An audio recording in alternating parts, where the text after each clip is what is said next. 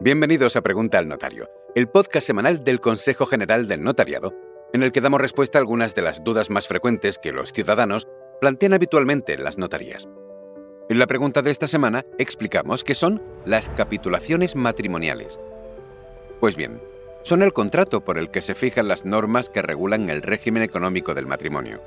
Una escritura pública en la que además se pueden incluir otros aspectos como normas de convivencia o pactos en previsión de la ruptura del matrimonio, siempre que no sean discriminatorios ni atenten contra la igualdad u otros derechos de los cónyuges o contra las leyes o el orden público.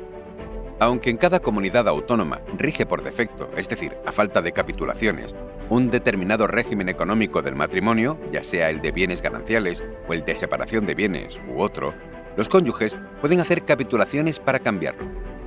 Las capitulaciones matrimoniales pueden ser prenupciales o postnupciales.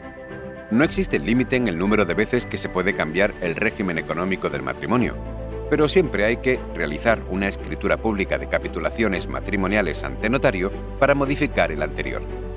Si tienes más preguntas sobre este tema, no dudes en acercarte al notario que libremente elijas para que pueda asesorarte de una manera imparcial y gratuita. Seguro que hay uno muy cerca de ti. Estamos repartidos por todo el territorio nacional.